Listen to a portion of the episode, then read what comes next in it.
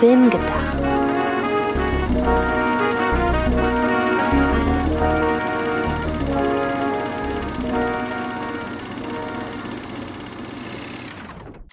Hallo und herzlich willkommen, liebe Zuhörerinnen und Zuhörer da draußen bei einer neuen Episode von Film gedacht. Sydney? Hallo und herzlich willkommen bei Film gedacht. So wie nachgedacht, nur mit Film. Richtig. Und mit einer schlechten Nachricht, Antje. Ja, denn der Halloween-Monat ist vorbei, also der von uns ausgerufene Halloween-Monat. Denn wir hatten so viele Horrorfilm-Themen irgendwie zu besprechen, dass wir gesagt haben, wir nehmen uns nicht nur die Episode rund um den 31. Oktober, was ja diese Ausgabe wäre, sondern wir haben einfach den gesamten Oktober zum Horrormonat gemacht. Ja, das ist sehr traurig, weil wir eigentlich noch voll viele Horrorthemen hätten. Aber das Gute ist ja, es hält uns ja nichts und niemand davon ab, im Zweifelsfall auch noch außerhalb des Oktobers über Horrorfilme zu sprechen, würde ich sagen. Ja, und wenn der Podcast lang genug laufen sollte, gibt es bestimmt auch mal einen Oktober mit fünf Donnerstagen. Da hast du recht, das stimmt. Und wir können ja schon mal im Vorfeld so ein bisschen ankündigen, so ganz weg bewegen wir uns auch in der nächsten Woche nicht von dem Thema. Aber da wollen wir noch keine Details zu verraten. Äh, ja, wie geht es dir? Ja, mir geht's gut. Ich freue mich riesig äh, auf Halloween und auf von Aufzeichnungszeitpunkt aus gesehen morgen. Denn in den letzten Tagen war ich damit beschäftigt, für äh, Freunde eine Disney-Playlist zu erstellen. Oh, cool. Denn eigentlich wären wir ja 2020 auf einem Disney-Konzert Konzert Ah. gewesen, das ja aus offensichtlichen Gründen ausgefallen ist und dann immer und immer wieder verschoben wurde. Und wir haben dann Regen. als ja, genau. Es hat leider geregnet, also konnte man nicht in die Lanxess Arena. äh, äh, wir haben dann halt als pandemischen Zeitvertreib es dann so gemacht, dass äh, alle, die eigentlich zum Konzert gegangen wären, äh, einen kleinen Disney-Song-Wunschzettel ausfüllen und ich habe dann halt eine Playlist draus gemacht mit ein bisschen so Konzertdramaturgie und wir haben die ursprünglich immer als Watch Party geschaut, digital, also jeder von sich zu Hause am Fernsehen, aber halt digital verbunden und dieses Mal wollen wir es zum ersten Mal äh, am selben Ort machen und dieses Mal wird's Disney in Halloween Concert Ach, wie cool. und ich glaube, es wird absolut ausarten. Ich bin gespannt, wie es äh, laufen wird. Aber wenn der Podcast online ist, werdet ihr, werd ich es schon wissen. Aber bei äh, gesehen an der Aufzeichnung halt morgen. Denn äh, diesmal haben wir uns irgendwie nicht so richtig äh, ähm, zusammengerissen, was die Songlaufflänge angeht. Also mehrere Leute haben Lieder über sechs Minuten Laufzeit, mehr, mehr, mehrere Lieder über sechs Minuten Laufzeit gewählt. Und ich bin jetzt wirklich sehr gespannt, äh, ob der Bogen dann nicht überspannt wird. Also, wenn wir da alle, alle vom Fernseher hocken und dann kommt der nächste sechs Minuten Song. Ich weiß nicht, ob das noch so gut ankommen wird wie bisher oder ob das dann dieses Mal zu viel wird des Guten. Das werde ich dann ja sehen. Das klingt auf jeden Fall sehr spannend und es klingt ein bisschen so, als hättest du das alles nur deshalb erzählt, damit du nochmal auf unsere allererste Halloween-Episode verweisen kannst. Denn da geht es ja auch um den zusammen, oder da geht es auf der einen Seite um Halloween, aber auf der anderen Seite eben auch um Disney.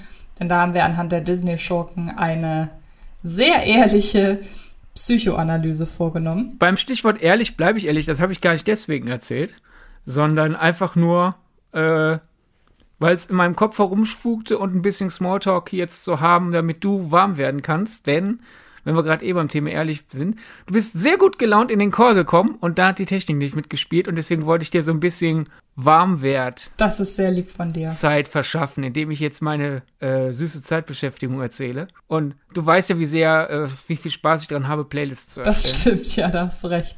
Genau, starten wir doch einfach mal dann direkt in den Podcast rein, denn du hast mir im Vorfeld erzählt, du hast zwei Filme als oder hast zwei Filme gesehen, die du quasi unter der Kategorie, was wir uns als letztes so angeschaut haben, ähm, was im weitesten Sinne mit der mit dem Thema heute zu tun hat, dass du da zwei Filme mir vorstellen möchtest. Möchtest du mit einem anfangen, dann komme ich mit meinem und dann legst du den zweiten nach? Ja, sehr gerne.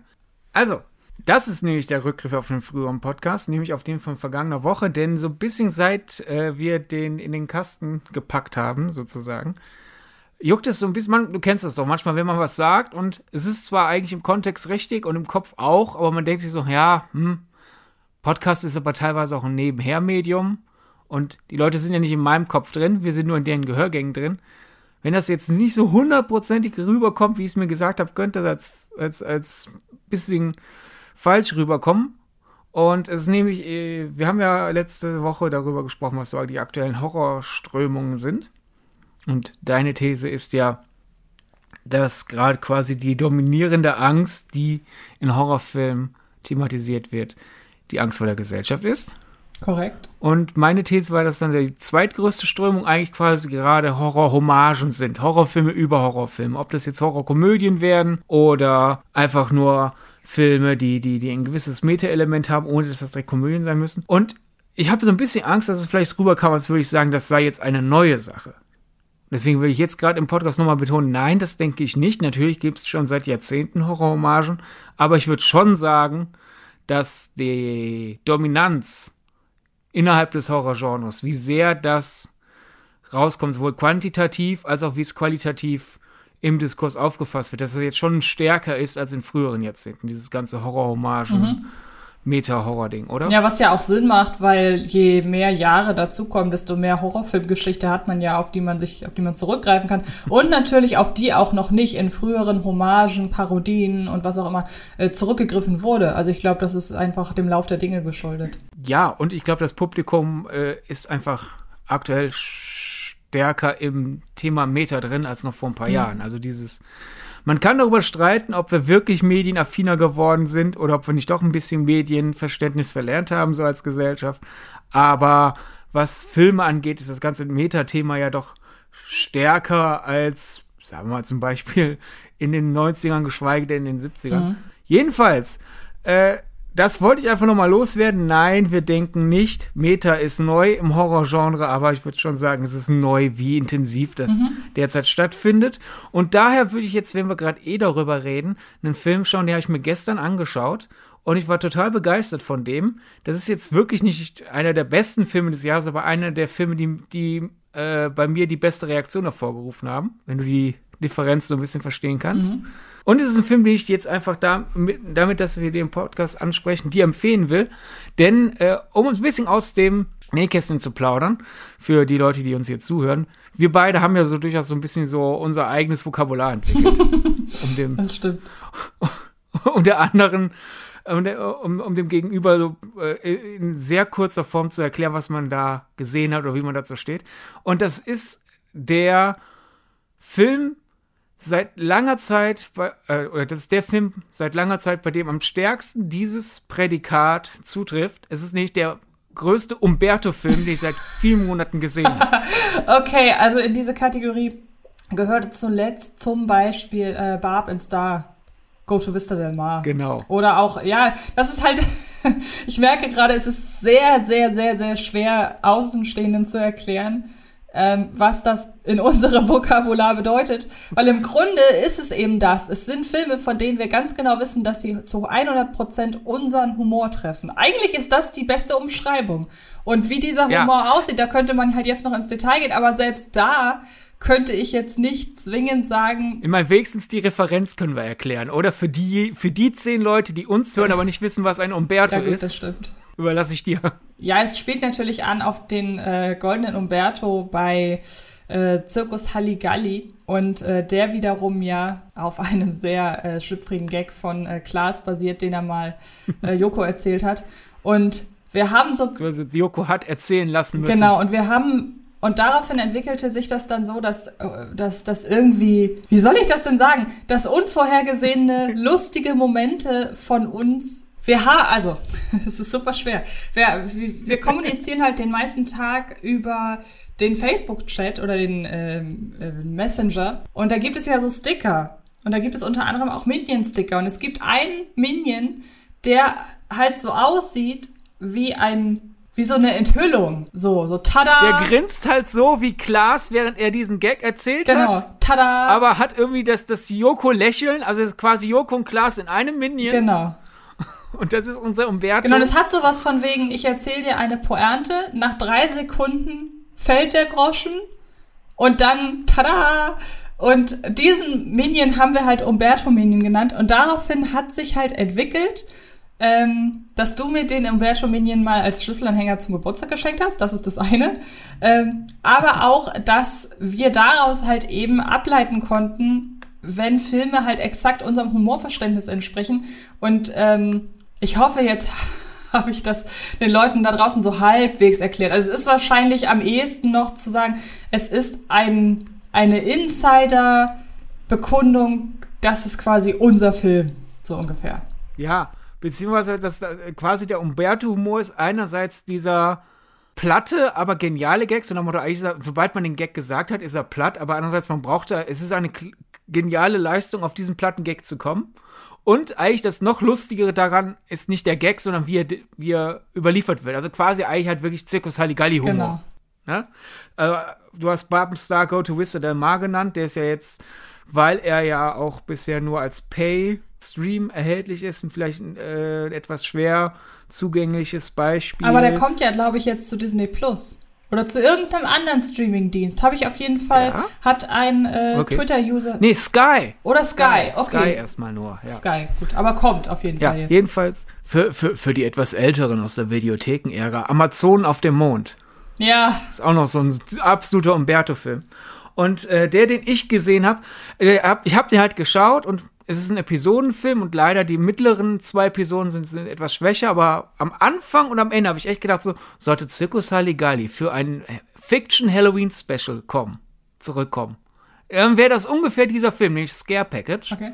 Der, der damit anfängt, das, er fängt schon äh, an so ein bisschen wie Rubber von Quentin Dupieux, als dass es sehr meta anfängt. Die erste Episode handelt nämlich von der Figur, deren, äh, von der absolut unwichtigen Figur, deren Handlungen den Horrorplot in Gang bringen. Also der Idiot, der zum Beispiel an der Weggabelung ein Hinweisschild falsch um aufstellt. ja, oder der Elektriker, der leider ein Kabel durchschneidet und daher ist bei den Babysitterinnen leider das Licht aus, sodass der Killer reinkommen könnte. Ja, und äh, die, die, die, die Pseudorahmenhandlung, schrecklich längste Episode, dreht sich um eine Videothek, wo ein Dauerkunde dau unbedingt eine Stelle bekommen will, aber der Besitzer der Videothek ist von dem Dauerkunden genervt und stellt jemand anderen ein. Und jedenfalls ist es wirklich die ganze Zeit so Umberto-Humor. es ist wirklich die ganze Zeit so. Es gibt eine Episode zum Beispiel, die, die wirklich mehrere Horror-Subgenres in eine Episode reinknallt. Äh, dieses äh, etwas Schlimmes passiert im Wald, Viren und äh, Zombie so ein bisschen. Und die Dialoge, da sind genau die Dialoge, wie wir sie lieben. So, absolut, so diese absolut idiotische, so ein bisschen auch ähm, alles, was Chris Hemsworths Figur in Ghostbusters so macht. Ja, oder Zombie über die Dialoge der, der Teenies. ja. Hier steht, dass Bieber maximal 24 Jahre alt werden. Wie wir. wir dürfen uns nicht streiten. Das ist das, was die Biber wollen. Genau. Ja. ja. Jedenfalls, ich wollte dir einfach Scare ja. Package empfehlen. Und das Gute ist, das muss ja irgendwie schon, äh, irgendwie muss das ja schon zu mir durchgedrungen sein, so in der Art. Denn ich habe den. Ich habe mir den bestellt. Ach so, ich habe ihn nur, noch nicht, nur noch nicht geguckt. Ja, gut. Ja, ich habe ihn aber zu Hause stehen auf meinem muss ich noch gucken Stapel. Und das passt, weil ich habe meinen Freund heute überreden können, dass wir an Halloween, was ja ein Sonntag ist, auf jeden Fall Horrorfilme gucken, was er ja eigentlich nicht mag. Das ist auch, obwohl der eine FSK 18 hat, äh, Tobi ist ja nicht so der Horrorfan. Er mag nur Ari Aster, muss er immer wieder betonen. Seltsam. Aber äh, obwohl er eine FSK 18, der hat halt eine FSK 18 wegen sehr viel Comedy-Gore. Also das ist sehr gut. Äh, eigentlich, es ist halt wirklich eine Metakomödie, nur halt über Horrorfilme. Sehr schön. Habe ich viel Bock drauf. Daher dürfte der damit äh, jedenfalls was, was, was den Horrorfaktor angeht, klarkommen. Ich weiß nicht, ob es ihm zu viel Umberto-Humor ist. Das werden wir dann sehen. ja. Gut, jedenfalls, ja, ich wollte einfach äh, Scare Package empfehlen. Fein. Ähm, ich habe auch einen Horrorfilm zuletzt gesehen in der Pressevorführung. Wir haben ja ursprünglich äh, das halt wirklich mal äh, angefangen als, was haben wir als letztes gesehen, an neuen Sachen und Scare Package ist ja neu raus. Ich hatte, äh, war mal wieder im Kino in einem Pressescreening und habe Endless gesehen. Also nicht Endless wie endlos, sondern Endless wie Ameisen lernen. Und ähm, es geht da, es ist ein Film produziert. Das war übrigens auch ein Umberto-Gag, bevor ja, irgendjemand sagt. Stimmt. Ähm, es geht darin, es ist der neue von Guillermo del Toro produzierte Film. Regie hat der geführt, unter anderem auch Regie bei Crazy Heart geführt hat.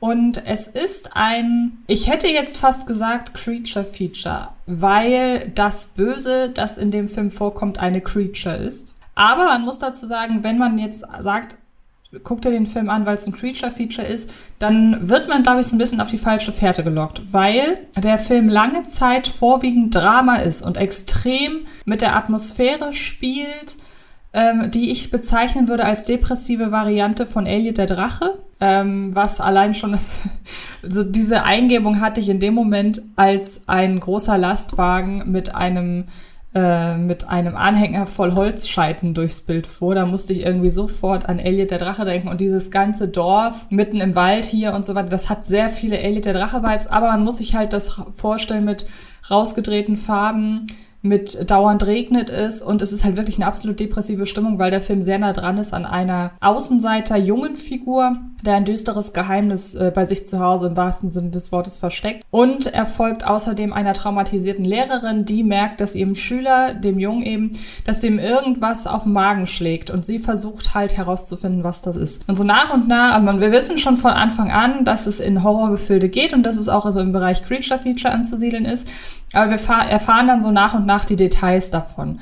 Und da der Film bei seinen, ach, lass den 100 Minuten gehen, ähm, wirklich 80, ja, 70, 80 Minuten sich allein auf diesen Dramaplot konzentriert, ähm, war ich sehr eingefangen von dieser Atmosphäre. Aber er hat leider auch das Problem, finde ich mal wieder, nicht so stark wie viele andere Filme im Horrorbereich. Aber sobald er am Ende quasi die Hosen runterlassen muss, wird es ein bisschen oberflächlicher. Jetzt kommt dem Film aber zugute, dass er eben von Guillermo del Toro produziert ist. Der hat ja wirklich in Sachen Creature Design äh, schon so einiges abgeliefert und er strapaziert es auch nicht über, wie manch andere Filme das machen. Ähm, ich muss aber sagen, so, um zu sagen, okay, war dieses Jahr einer der besten Horrorfilme, zugegeben viel viel, viel Besseres gab es ja eigentlich nicht, aber ähm, oder einer der besten Filme des Jahres, sagen wir eher so, fehlte für mich so ein bisschen ja, fehlte für mich einfach irgendetwas. Kann man ja manchmal gar nicht genau beziffern, was das ist.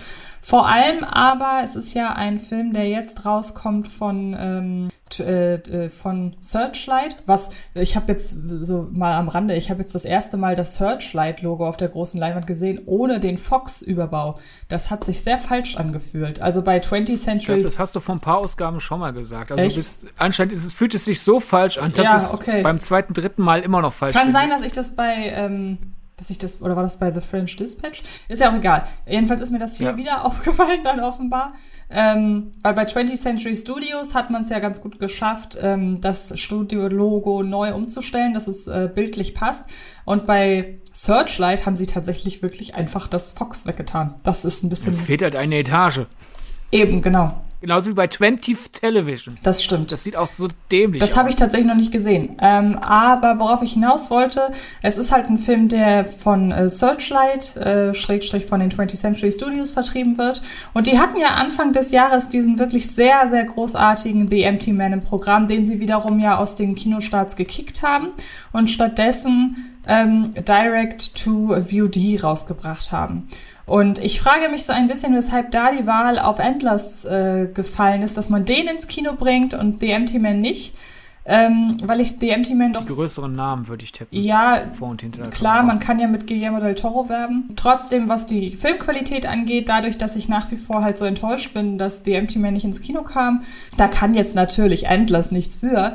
Aber gerade bei dem Vergleich, äh, finde ich, ähm, fällt der doch ein bisschen ab. Auch wenn es tatsächlich mir würde jetzt spontan für Leute, für, für Horrorfilm-Leute aufgrund der Atmosphäre nicht wirklich ein Grund einfallen zu sagen, guckt euch den nicht an, aber lasst euch nicht davon irritieren, wenn er als Creature-Feature, was eigentlich stimmt, ähm, beschrieben wird, denn ähm, das ist er erst ganz zum Schluss so richtig. Also damit ihr dann auf die Kosten, auf eure Kosten kommt, wenn ihr den wirklich wegen des Creature-Feature-Aspekts gucken wollt.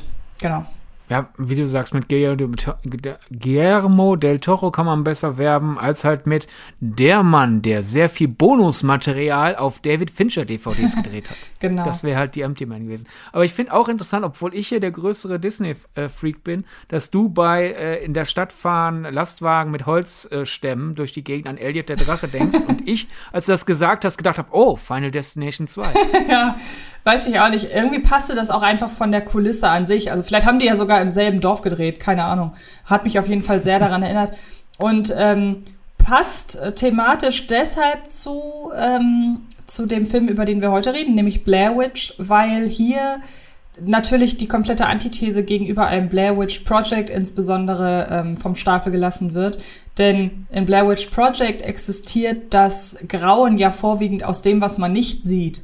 Und ähm, Antlers ist einer von den Filmen, die glauben, oder der Regisseur ist einer von den Regisseuren, die glauben, wenn ich am Ende das Grauen nochmal enthülle, dann wird's noch mal, dann, dann erreicht die Spannung ihren Höhepunkt. Dass es auch anders geht, besprechen wir ja heute in einem, im eigentlichen Themenpart. Aber du hast noch einen zweiten Film, den du mir empfehlen oder den du den Zuhörerinnen und Zuhörern da draußen empfehlen wolltest. Ja, empfehlen, empfehlen, hm, aber ich, ich fand ihn halt sehr passend zu einem Argumentationspunkt in, im, in unserem Kernthema heute. Ich habe nämlich in den vergangenen Wochen erstmals die House-Reihe geschaut. Also H-O H-O-U-S-E, also Haus auf Englisch. Ach, das ist ja mir eine, gar nichts. Eine, eine Horrorfilmreihe, die, die, ja, ich meine, anscheinend erfolgreich genug war, dass man vier Teile gemacht hat, aber jetzt auch kein besonders großer Name ist.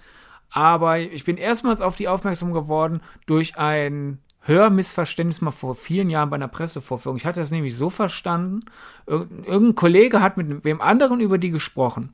Und ich habe verstanden, er hätte gesagt, da ist ja jeder Raum ein anderes Genre. Und ich dachte, das ist dann halt wirklich ein Film, wo irgendjemand in ein Haus zieht und was weiß ich, geht in die Küche und ist ein Musical, also geht ins Schlafzimmer, ist ein Erotikfilm, geht in äh, die Bibliothek, ist es ein Drama. Ich dachte, sowas ist. Und ich so, wie heißt der Film? Ja, Haus. Und ich so, äh, notiert, ne, versucht irgendwie zu bekommen. DVDs was länger out of print.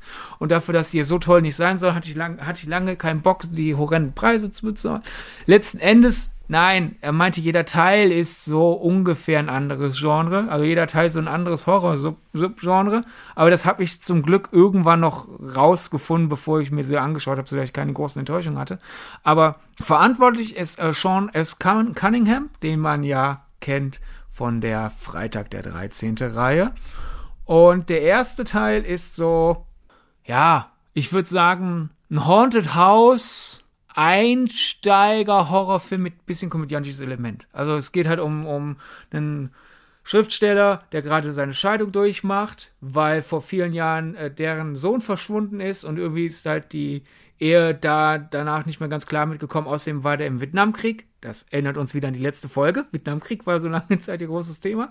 Und der zieht halt dann in ein Haus ein, nämlich seine Tante hat sich umgebracht, also zieht er in das Haus von der. Also genug Ballast auf ihm und dann fängt er halt an, Geister zu sehen. Und es ist halt die Frage, spielt er sich das ein, weil er äh, traumatisiert ist ohne Ende oder ist das wirklich ein verfluchtes Haus? Und der hat dann, wenn die Geister auftauchen, ab und zu so ein bisschen skurrile Situationen. Aber ich würde sagen, es ist halt ein Gewürz. Es ist ein Horrorfilm, einsteigerfreundlich genug, mit ein bisschen Humor, es ist keine Horrorkomödie. Äh, der zweite Teil hingegen ist absolut eine, eine Gruselkomödie. Also das ist, das ist fast schon äh, der hat sogar eine FSK 12 in Deutschland, die anderen Teile haben eine FSK 16. Und da, das könntest du wirklich, das könnte fast ein Disney Channel Film sein. Äh, einer der Halloween Disney Channel Filme, aber trotzdem.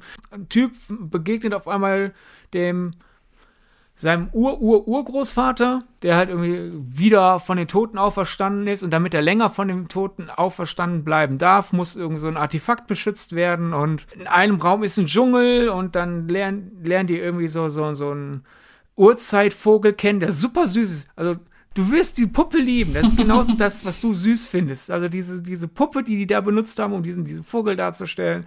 Und es ist wirklich ein, es ist eine absolute Komödie. Und der dritte ist dann, äh, vor allem der zweite Teil heißt dann im englischen Original House, The Second Story. Hm. Und der dritte Teil hieß dann in vielen Märkten, weil halt es bei den Fans super schlecht ankam, dass der zweite Teil auf einmal so eine leichte Komödie ist. Also die Kritiken sind massiv nach unten gegangen. Also der hat irgendwie nur 9% bei Rotten Tomatoes.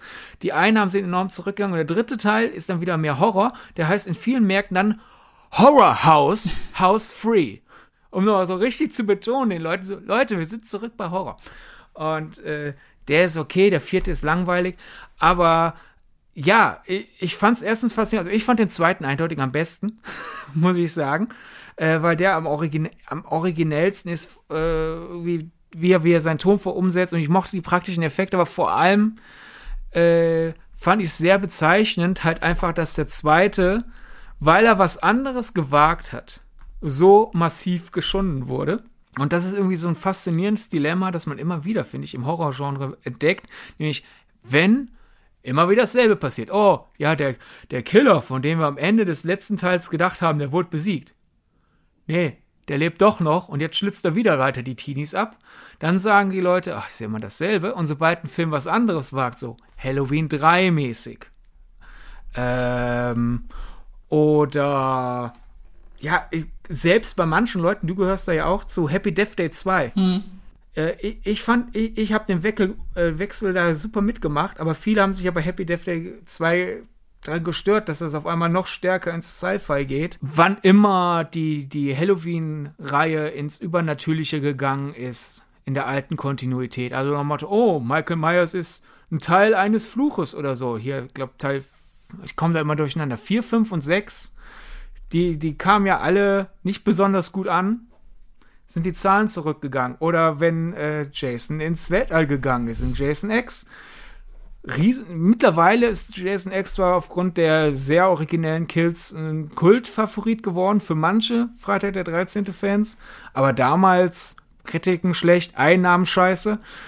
Äh, also, es ist halt was jemand immer was Neues gewagt wird, lehnen die Leute es dann doch ab. Was ein perfekter Übergang jetzt wäre zu unserem Thema, wenn du erlaubst. Oder möchtest du noch genau. weiteres? Nee, die Rampe, das war die Rampe, die ich jetzt gebaut Perfekt. habe. Also die, die darfst du jetzt nehmen. Gut, dann begebe ich mich schon mal auf die Rampe, aber bevor ich runterspringe, ein kurzer Break zu den äh, Social Media Möglichkeiten, mit denen man uns erreichen kann. Denn wer sich aktiv an der Diskussion beteiligen möchte, zum, äh, zum Beispiel über das heutige Thema, äh, der kann das über die gängigen Social Media Plattformen mit uns persönlich tun. Ich fange ausnahmsweise heute mal an.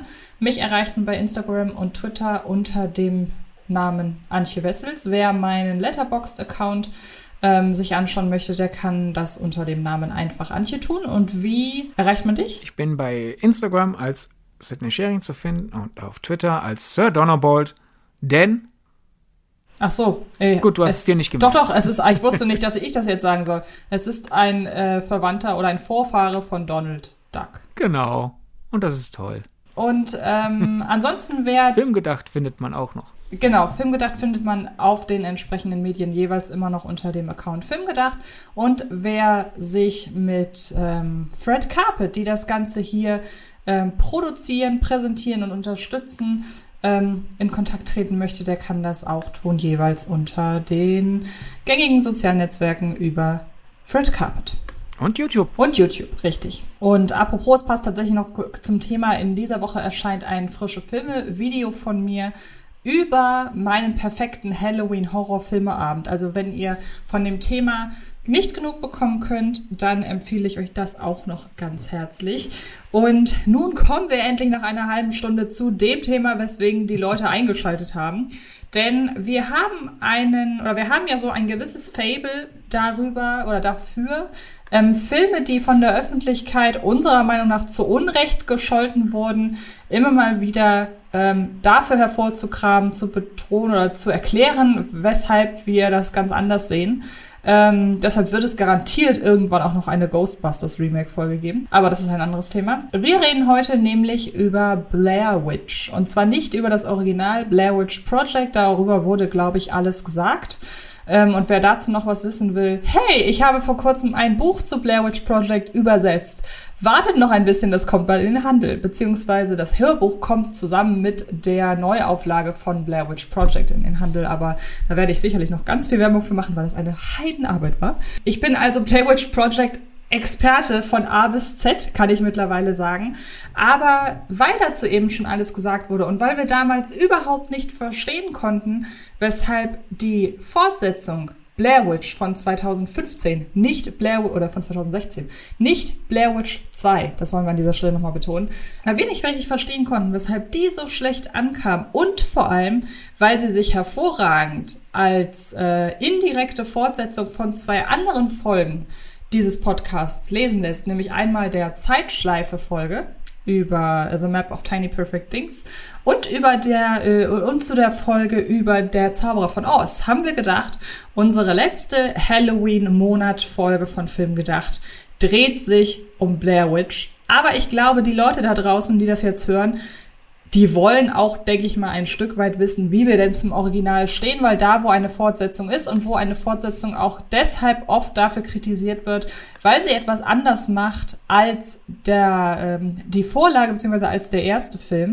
kommen wir, glaube ich, nicht drum herum, kurz unsere Meinung zum Original kundzutun. Und weil du gerade ja so lange monologisiert hast, mache ich direkt weiter. Und ähm, Sehr gut. es äh, wird nicht wundern, wenn ich gerade schon so ein bisschen meine, in Anführungsstrichen, Geschichte zu Blair Witch Project ähm, heruntergebetet habe, dass ich ein sehr großer Blair Witch Project Fan bin. Und dass es auch mit der erste Horrorfilm war, den ich gesehen habe. Den vergesse ich tatsächlich gerne mal, weil der Film ja in Deutschland ab 12 freigegeben ist und man ja irgendwie so ein bisschen suggeriert bekommt, ey, wenn ein Horrorfilm ab 12 ist, ist es kein richtiger Horrorfilm. Ich glaube, wer wirklich im Genre drinsteckt, der kommt nicht umher, Blair Witch Project trotz seiner niedrigen Altersfreigabe definitiv im Horrorkino zu verorten und ihm natürlich auch seinen Stellenwert für das Genre nicht abzusprechen. Nee, er kommt nicht umher, ihm den Stellenwert für das Genre abzusprechen. Nein, Nee, zuzusprechen. Zuzusprechen, das war die doppelte Verneinung, zuzusprechen.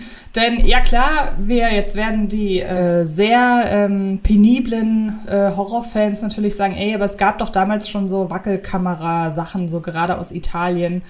Ähm, diese sehr blutrünstigen Kannibalenfilme, ich erinnere da nur daran. Oder halt auch die, die eben eine Dokumentation suggerieren sollen. Aber Blair Witch Project war halt eben der erste Film, der das der breiten Masse schmackhaft gemacht hat.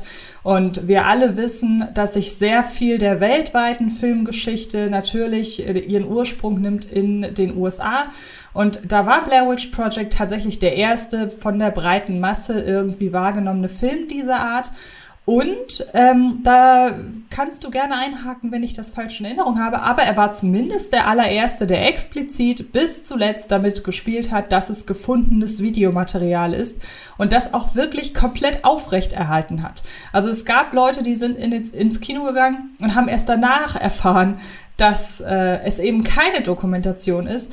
Und die ähm, beiden Regisseure, das ganze Team drumherum, die haben das wirklich absolut penibel, die haben die, die haben die Dreharbeiten absolut penibel geheim gehalten. Und muss man aber sagen, ist das damals unter so ähm, widrigen Bedingungen entstanden. Da gab es ja auch noch kein Social Media und gar nichts. Also da hat die Öffentlichkeit halt einfach keine Notiz davon genommen, wenn da ein paar Leute, die im Filmbusiness noch überhaupt keinen Namen haben, wenn die da mit äh, Handkameras durch den Wald rennen und einen Film drehen. Also warum sollte da irgendjemand noch ohne die Beteiligung eines Studios in irgendeiner Form Notiz von nehmen? Was denen natürlich sehr zugute kam. Da hatte natürlich Blair Witch dann so viele Jahre später allein deshalb schon einen Nachteil, weil, weil da ein ganz anderes, äh, ganz andere Bedingungen hinterstanden. Auch wenn man es ja da auch geschafft hat, den Film ähm, ohne die Wahrnehmung, dass es ein Blair Witch Sequel ist, ähm, zu drehen, aber dazu kommen wir später. Und ähm, halt eben mal abgesehen von der wirklich extrem interessanten Produktionsgeschichte und den damit einhergehenden Problemen und wie oft dieses Projekt einfach im Grunde schon gescheitert war und dann doch wieder ähm, angetrieben wurde und wie viele Zufälle auch damit reingespielt haben. Wenn ich rein auf den Aspekt des Horrors gehe, was dieser Film bei mir als Zuschauerin auslöst, dann war das zum damaligen Zeitpunkt einfach wirklich der blanke Horror, um hier eine sehr platte Symbolik zu bedienen oder einen sehr platten Begriff. Ähm, und er hat halt eben auch so viele Jahre später meiner Ansicht nach überhaupt nichts an Schrecken verloren, weil die Verantwortlichen hinter dem Projekt einfach wirklich sehr, sehr stark die Knöpfe zu drücken wussten, mit denen sie den Leuten da draußen ohne klassische Jumpscares, ohne dass irgendeine Musik anschwellen muss und äh, so weiter, wie sie den Leuten Angst machen. Und ähm, Deshalb ist Blair Witch Project nicht nur aufgrund seiner Bedeutung in der Horrorfilmgeschichte, sondern auch einfach, weil er wirklich, wenn man sich darauf einlassen kann, absolut Angst macht. Und das ist ja das, was ein Horrorfilm ausmachen soll. Und ähm, dann kommt halt eben noch hinzu, dass über die Drehumstände oder, oder über die detaillierten Pläne wurden halt selbst die äh, Schauspielerinnen und Schauspieler, drei an der Zahl, ähm, sehr oft im Unklaren gelassen sodass halt wirklich viele der Szenen, wo Angst stattfindet, auch blanke Angst war. Und ähm, das kommt dem Film natürlich auch noch sehr zugute. Also summa summarum, Blair Witch Project gehört definitiv zu meinen All-Time Favorites und ähm, ist gerade, was das Subgenre Found Footage angeht, ähm, einer der Klassiker. Ja, du hast ja vorhin äh, mir quasi einen Pin zugeworfen, den ich in die Pinwand, in die gedankliche Pinwand äh, packen sollte. Da du ja jetzt fertig bist, nehme ich den Pin wieder raus. Die Sache ist ja die, wenn Leute Blair Witch Project einen gewissen Pionierstatus zusprechen wollen, kommen manchmal Leute halt an, du hast es ja schon angedeutet, so, ja, das mit dem ersten ist ja immer so eine Sache, ich generell. In der Filmgeschichte, wenn irgendwas der erste ist, ist es immer so der erste zu einem gewissen Grad. Weil es gibt immer eine gewisse Vorstufe, die vorher da war. Aber der Film, der am meisten genannt wird, sagt man, ja, also du kannst doch nicht Blair Witch Project da den ersten nennen. Äh, die Sache ist ja die, hier in Deutschland ist das mit dem, mit dem Filmtitel so ein bisschen schwer. Sagen wir mal, er reimt sich auf Schmannibal Fologaust.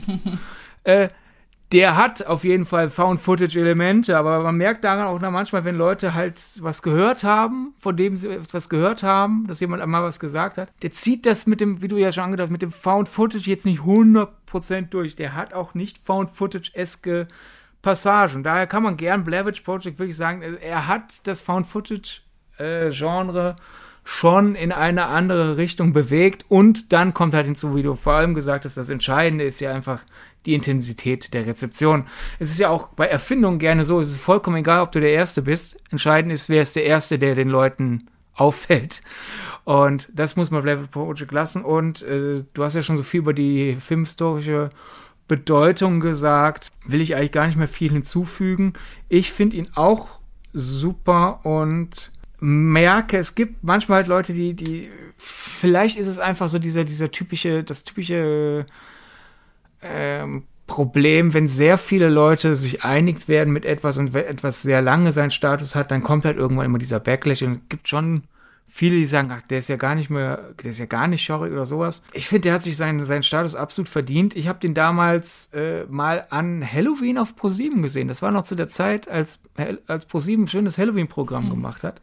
Und das war ich glaube, der letzte Film, dann, den ich an diesem Abend gesehen habe, weil danach sind die zu der FSK 16 dann rübergegangen und ich habe mich ja immer an die FSK gehalten.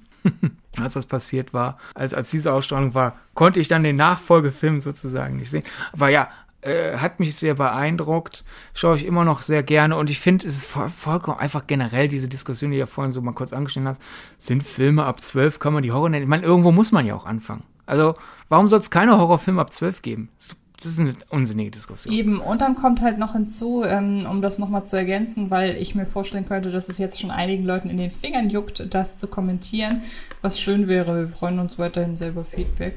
Ähm, Found Footage ist ja vom Wortbegriff her, von der Wortherkunft her, sagt es ja halt eben aus, da ist Videomaterial gefunden worden, das jetzt aufbereitet wird. Ähm, heutzutage wird's ja aber synonym dafür verwendet, es ist ein Film mit Wackelkameraoptik, der aussieht, als wäre er von ähm, Laien gemacht. Das vielleicht noch als mhm. Ergänzung, denn dahingehend, äh, was ich ja eben schon meinte, diesen, dieses, dieses, diese Legende auferhalten, das ist wirklich gefundenes Videomaterial, das war ja jetzt definitiv Blair Witch als erster, auch wenn er nicht der erste Film war, der äh, Dokumentarfilm-Anleihen hatte. Ja, ich meine halt, der, der, der, der, der Versuch, die Leute reinzulegen, das sei, die, die echt aussehenden Teile seien auch echt, das ist ja der, äh, wie habe ich ihn gerade genannt, Schmannibal Follogaust, da war das ja, hat man es ja auch versucht, die Leute ja wirklich äh, unter Verschluss zu halten, damit man dann bei Publikum nicht sagen kann, wieso, ich habe die Darstellerin gestern noch äh, in einem anderen Film gesehen, mhm. was dann ja dazu geführt hat, dass man beweisen muss, nee, die leben noch. Mhm. Also das hat Blair Witch Project nicht erfunden, aber ich würde sagen, Blair, Blair Witch Project hat das perfektioniert. Ja, würde ich auch sagen, genau. Allein schon um die, aufgrund der Marketingkampagne drumherum, wie penibel die war und so weiter. Okay, dann kam, ähm, ich würde sagen, da reden wir jetzt nicht, gehen wir nicht groß ein. Es gab ja dann wenig später eine Fortsetzung, aber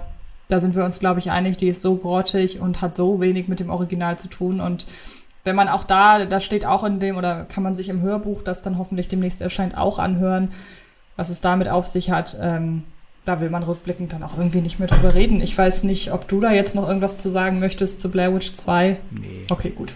Dann kommen wir direkt ähm, zum nächsten Film, um den es dann wirklich auch eigentlich heute geht, nämlich Blair Witch von ähm, Adam Wingard, geschrieben von Simon Barrett. An dieser Stelle, wann immer sein Name fällt, ähm, sein, aktu äh, sein aktueller Film Seance ist übrigens jetzt auf DVD und Blu-ray erhältlich. Es ist einer der lustigsten Menschen auf Twitter. Folgt unbedingt Simon Barrett, der interagiert auch sehr gerne mit einem. Das finde ich sehr, sehr schön. Der hat Blair Witch geschrieben. Adam Wingard, den man jetzt von äh, Godzilla vs. Kong kennt, vor allem. Ähm, der oder auch Your Next vorher, hat ja auch Genrewurzeln, ähm, der hat Regie geführt. Und ich bin gerade eben schon bei der kurzen ähm, Vorstellung der Dreharbeiten von Blair Witch Project drauf eingegangen. Die haben es tatsächlich sehr lange geschafft, die ähm, Existenz oder, oder das Dasein von ihrem Film, der als The Woods, glaube ich, ähm, angekündigt wurde, als Blair Witch Sequel geheim zu halten. Das haben sie unter anderem deshalb gemacht, um während der Dreharbeiten der ja oft sehr lautstarken Horror-Community im Netz zu entgehen weil man kann sich ja vorstellen, bei, äh, bei der Ankündigung, wir drehen ein, äh, Blair Witch, äh, eine Blair Witch-Fortsetzung, insbesondere im Anbetracht dessen, dass es ja schon mal eine gab, die ganz furchtbar war. Ähm, ich glaube, da wäre plötzlich ein Druck da gewesen und auch ein Einfluss von draußen da gewesen, dem man als Filmemacher halt sich einfach schwer, dem man einfach schwer entkommt, selbst wenn man sagt, man ähm, man hält sich von Social Media fern. Und um da wirklich einfach ganz banal seine Ruhe zu haben, hat man erst sehr, sehr spät enthüllt, dass The Woods in Wirklichkeit Blair Witch ist. Das hat äh, so weit geführt, dass der allererste Trailer zu dem Film auch noch als The Woods betitelt war. Und erst dann kam der Trailer irgendwann raus. Ich glaube, auf irgendeiner Comic-Con oder so wurde der gezeigt. Und ähm, da wurde dann plötzlich Blair Witch draus.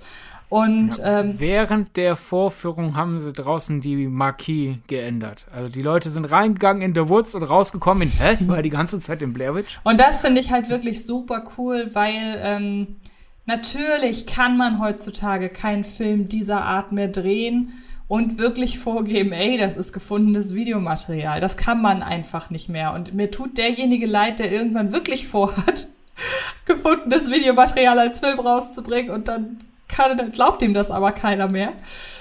Ähm, aber allein auch da wieder für den Aufwand und weil man sich als Studio, ich meine, hierzulande ist der groß von Studio Kanal vertrieben worden, weil man sich da ja auch ein Stück weit einfach die Möglichkeit nimmt, im Vorfeld einen Hype aufzubauen. Allein deshalb ähm, habe ich da sehr großen Respekt vor, dass man sich dafür entschieden hat. Ähm, dann kam der Film raus. Ich hatte das Glück, den aufgrund eines Interviews, ja, es war definitiv Simon Barrett, natürlich, ähm, eines meiner ersten Gespräche mit ihm. Der, Typ ist wirklich mega cool. Ähm, habe ich den Film, glaube ich, sogar in der allerersten deutschen Vorführung überhaupt sehen können mit irgendwie zwei, drei Leuten. Und ähm, bin da raus. Also ich, ich wusste ja, okay, Blair Witch, ich liebe das Original. Und war dann auch aufgrund des zweiten Teils halt skeptisch, logisch. Aber dann bin ich da raus und ich hatte so unfassbar Schiss. Und ähm, der hat bei mir ganz viele Knöpfe gedrückt, durch die ich wirklich dachte, wow, also da hat man es geschafft, dass die Stimmung von damals zu reproduzieren und gleichzeitig aber den modernen Sehgewohnheiten ein Stück anzupassen, ohne das jetzt über diese reißerische Schiene zu machen. Also man hat diese Modernität vor allen Dingen durch die technische Ausstattung der Crew eben geschaffen. Also wir haben jetzt beispielsweise ähm, Drohnen, mit denen wir filmen können oder wir, was ich immer wieder einen sehr klugen äh, Schachzug fand, war, um nämlich das Thema zu umgehen, warum halten die denn selbst in den schlimmsten Momenten auf irgendwelche Dinge drauf?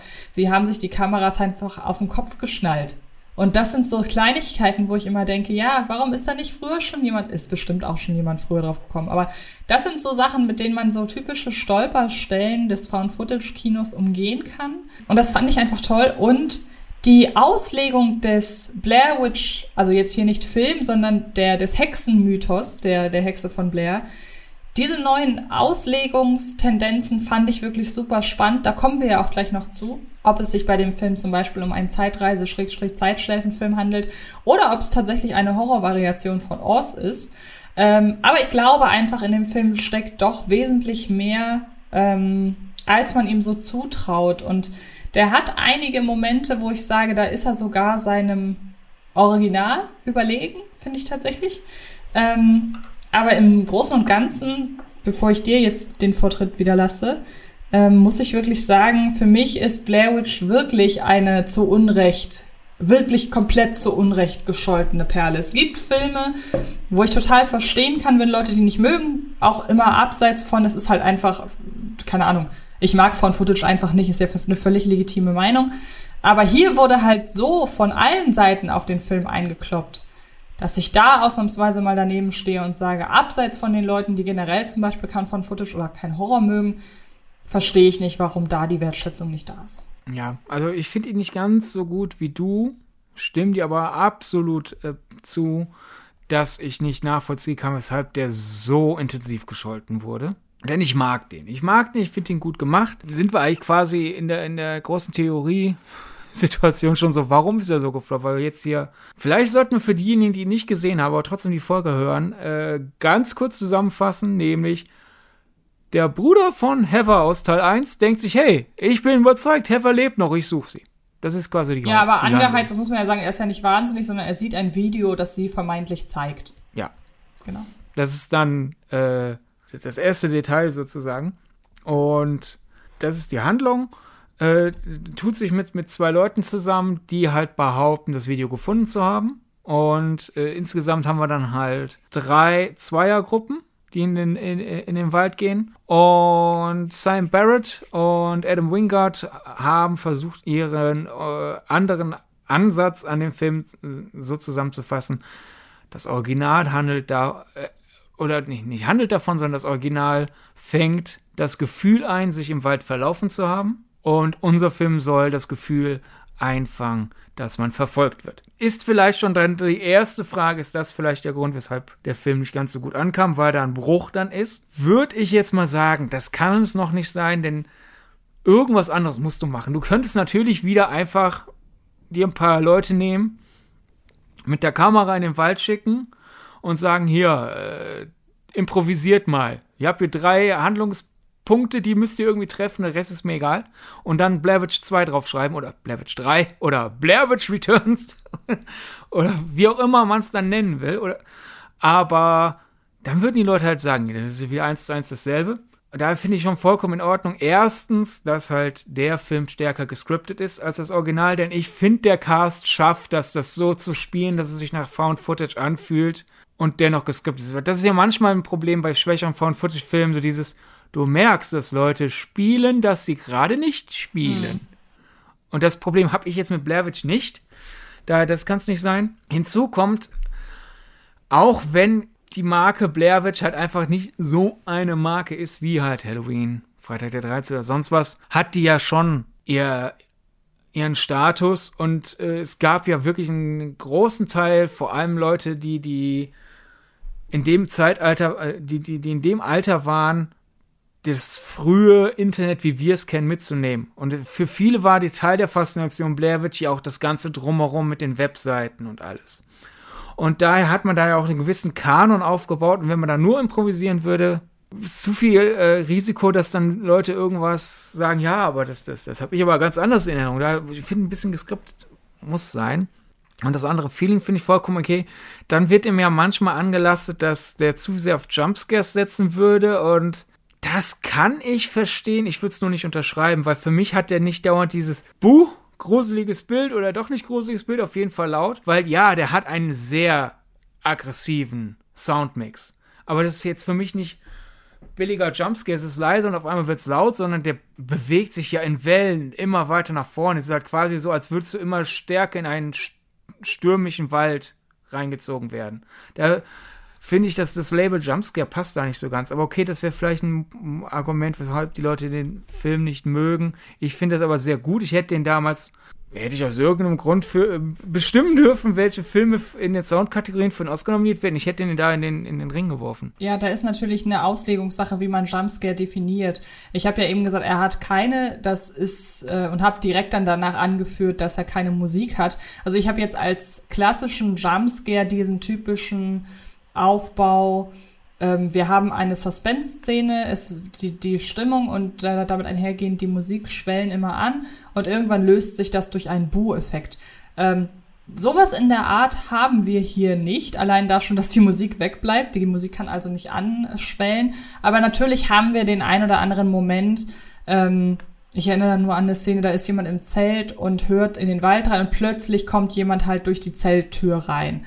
Und äh, dadurch, dass es natürlich dann eben auch den äh, der Tonausstattung eines äh, Found-Footage-Films folgt, ist das dann eben nicht entsprechend abgemischt, sondern wenn da eine Figur plötzlich reinkommt, dann donnert die natürlich da lang, weil da hat niemand irgendwas abgemischt, so suggeriert, ne? Und ähm, Natürlich hat er dann eben eine, einige Momente, wo man erschrecken kann.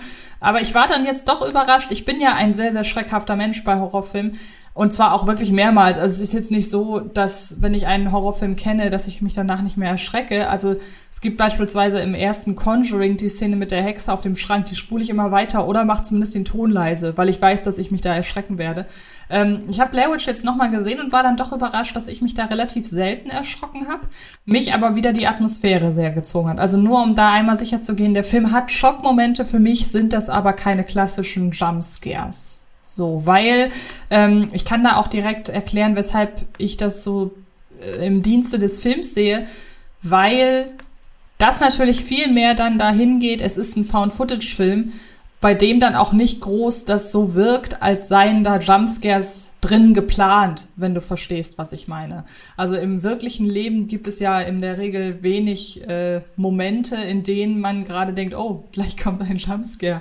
Und ähm, ich finde das schon gut. Es gibt, wie gesagt, es gibt Schockmomente und ich glaube, in so einer Situation, in der sich die Jugendlichen befinden, sich da nicht mal zu erschrecken oder da nicht mal, ähm, ja, keine Ahnung, ähm, da keine Momente aufkommen zu lassen, in dem allein schon durch die technische Machart sowas wie ein Schock vorkommt das wäre, würde sich auch falsch anfühlen, würde ich einfach mal behaupten. Ja. Und ähm, ich glaube, man ja. kann sich einigen. Du hast gerade eigentlich äh, beiläufig gut getroffen.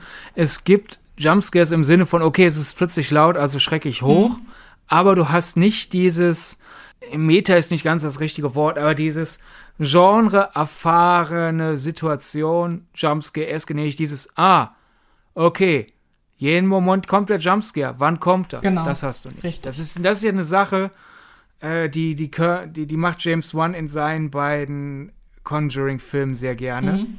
Äh, was jetzt keine Kritik ist, weil er macht das ja sehr gut, aber das ist halt wirklich so dieses typische, okay, okay, es ist ein bisschen zu lange leise, ja. wann passiert es? Und das ist ja auch Teil der Spannung. Das macht Blair Witch nicht, weil du bist halt auf einem Wald und irgendwer taucht plötzlich auf oder auf einmal knacksen die Laute, äh, die knacksen die Bäume noch ein bisschen laut. Genau. Vielleicht ist es aber wieder einfach nur unser, äh, wir sind ja große Fans von wenn ihr schon eine Schwäche habt, dann formuliert das bitte genau. Vielleicht ist das einfach unsere, äh, unser Ding, dass wir halt sagen, ja, man kann sich darüber aufregen, dass man sich ein bisschen zu oft erschrickt vielleicht, aber es sind keine Jumpscares. ja, oder ich finde, man kann das Jumpscare schon ja. nennen, aber es ist jetzt, es ist nicht die Art Jumpscare, wo ich sage, es sind keine Jumpscares, die ich dem Film ankreiden würde. Genau, sehe ich auch so. Ähm, was wird ihm noch? Du scheinst dich wirklich intensiv damit befasst zu haben, was dem noch so angelastet wird. Ich glaube einfach, es, es ist ihm zum Verhängnis geworden, dass es halt, dass er rauskam zu einem Zeitpunkt, wo Found Footage für die meisten schon über war. Mhm. Und dann ausgerechnet eine Fort Fortführung war von dem, der das alles ins Rollen gebracht hat. Also halt einfach sagen wir, wir sind überdrüssig und jetzt kommt da so noch einer. Und ich glaube, der Zeitgeist war einfach nicht reif für Blair Witch. Damit will ich also jetzt nicht sagen, oh, wir sind die Klugen und wir durchschauen alles. Uns passiert es auch, wir, wir sind Produkte unserer Zeit, die Filme auch und manchmal, weil Filme halt einfach eine gewisse Zeit brauchen, ist das manchmal ein bisschen asynchron. Da kommt ein Film raus, man denkt so, ja, vor zwei Jahren hätte ich ihn gut gefunden, jetzt nicht mehr. Deswegen, das, das soll überhaupt nicht arrogant sein und wir wollen uns da nicht drüber erheben, aber manchmal passiert es halt einfach, dass man in, in eine Position gerät, wo man einfach sehen kann, oh, jetzt sehe ich, was da gerade passiert und manchmal ist man hingegen im Strom drin.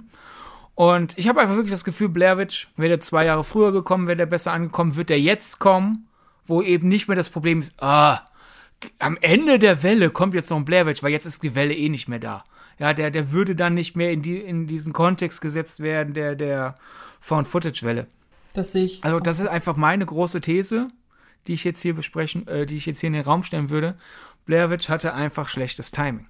Ja, du hast natürlich recht, zumal ja ähm, die Found-Footage-Welle, finde ich, eine von denen ist, die sich, die sich am schnellsten totgelaufen hat und trotzdem weiter am Leben erhalten wurde. Weil es natürlich viele Filme gab und äh, ja, ich meine, klar, es gab auch die Slasher-Welle, wo irgendwann jede, keine Ahnung, jedes erdenk jeder erdenkliche Feiertag ausgequetscht und jede erdenkliche Stichwaffe verwendet wurde. Klar, das gab's auch, aber ich hatte das Gefühl, da waren die Leute schneller darin, das nicht mehr zu schlucken. Das waren ja kurze, sehr, sehr intensive Phasen. Und ich hatte das Gefühl, dass das Found-Footage-Genre, dass das relativ lange ging. Ähm, und da sind, ist dann natürlich auch die Gelegenheit, äh, oder ist es einfach auch normal, dass dann da die Möglichkeit besteht, dass mehr schlechte Filme rauskommen. Und jetzt ist es natürlich immer, ja, also ich habe das Gefühl, so bei Found Footage ist auch die die Fehlerquellengefahr relativ groß, was Plausibilität angeht. Ähm, und ich glaube auch, dass dieses sehr schnelle Abflachen des Positiv-Hypes und dieses Umschlagen in eine allgemeine Genervtheit mal so ein paar Positivbeispiele, wie zum Beispiel den, wie ich finde, sehr starken Katakomben ausgeschlossen, weil der nochmal ein bisschen was Neues gewagt hat. Aber ich glaube, dass das auch. Und der war super gespielt. Genau. Also, dass die Hauptdarstellerin aus Katakomben kein Star wurde. Ja, das stimmt. Finde ich äh, einen Schock. Ich meine, die hat auch vorher und nachher noch Rollen gehabt, so ist es hm. nicht, aber als ich das gesehen habe, wir hatten ihn zusammen, glaube ich, in der Pressevorführung ja. gesehen. Eine der, eine der wenigen Pressevorführungen, die wir trotz der geografischen Distanz zusammen ja. erlebt hat. Und ich glaube, ich hatte die damals noch gesagt, die wäre meine Wahl für die neue Lara Croft. Ja, kann gut sein. Ich meine, es ist Alicia Vikander geworden, auch eine gute Wahl, aber einfach sowas, was wirklich die Ausstrahlung der, ja. der Hauptdarsteller angeht, einfach da für diejenigen, die Katakomben nicht gesehen haben, da jetzt mal so einfach mal einen Maßstab in den Raum zu werfen. Genau, und ich glaube, dass dieses sehr schnelle Abfallen des Hypes, und jetzt kommen wir wieder zur Folge der letzten Woche, was eigentlich das Horrorkino beeinflusst, auch ein Stück weit damit zu tun hat, dass das so es war so langsam der Anfang von der, ich nenne es mal Generation Fake News. Und es war zu einem Zeitpunkt, in dem man sich ganz stark damit auseinandergesetzt hat, was denn im Internet, wem man denn Glauben schenken oder was man denn Glauben schenken kann und was nicht. Und ich glaube, da wurde dann dem Found-Footage-Genre einfach, das ist da so ein bisschen Opfer des Ganzen mitgeworden, weil man setzt sich sowieso verstärkt damit auseinander, was ist echt und was nicht. Und dann auch noch in ein. Sollte man hoffen. Genau. Ob die ja. Leute sich wirklich stärker damit auseinandersetzen, ist jetzt. Genau, das stimmt. Also sollte man Frage. hoffen. Das kommt auf dein Publikum an. Unser Publikum setzt sich natürlich stärker damit auseinander. Sich dann auch noch in einen Film zu setzen, der suggeriert, das hier, was ich zeige, ist echt, aber ich weiß, es ist nicht echt. Ich glaube, das war dann zu dem Zeitpunkt, wurde das immer schwerer, sich da hineinzuversetzen. Und es wurde, muss man leider auch sagen, es wurde relativ wenig variiert. Auch da kann man jetzt wieder sagen, ja, aber so war es doch im äh, Slasher-Kino auch so. Ist mir schon klar, aber da waren die Reize ja irgendwann anderer Natur. Und dieser Reiz, wir gucken uns was an, was gefunden wurde, ähm, vermeintlich gefunden wurde und tun dann so, als wäre es echt, das hat man ein, zwei Mal gemacht und dann denkt man auch, ja, jetzt ist mir das, jetzt kann ich mich nicht mehr aktiv selber bescheißen. Im, Im Slasher hast du durchaus wenigstens die Möglichkeit, es gibt die, die auf Suspense setzen. Das sind ja zum Beispiel die guten Halloween-Teile im Sinne von, oh Gott, gleich schlägt dazu, gleich schlägt dazu, gleich schlägt dazu, ich will das nicht.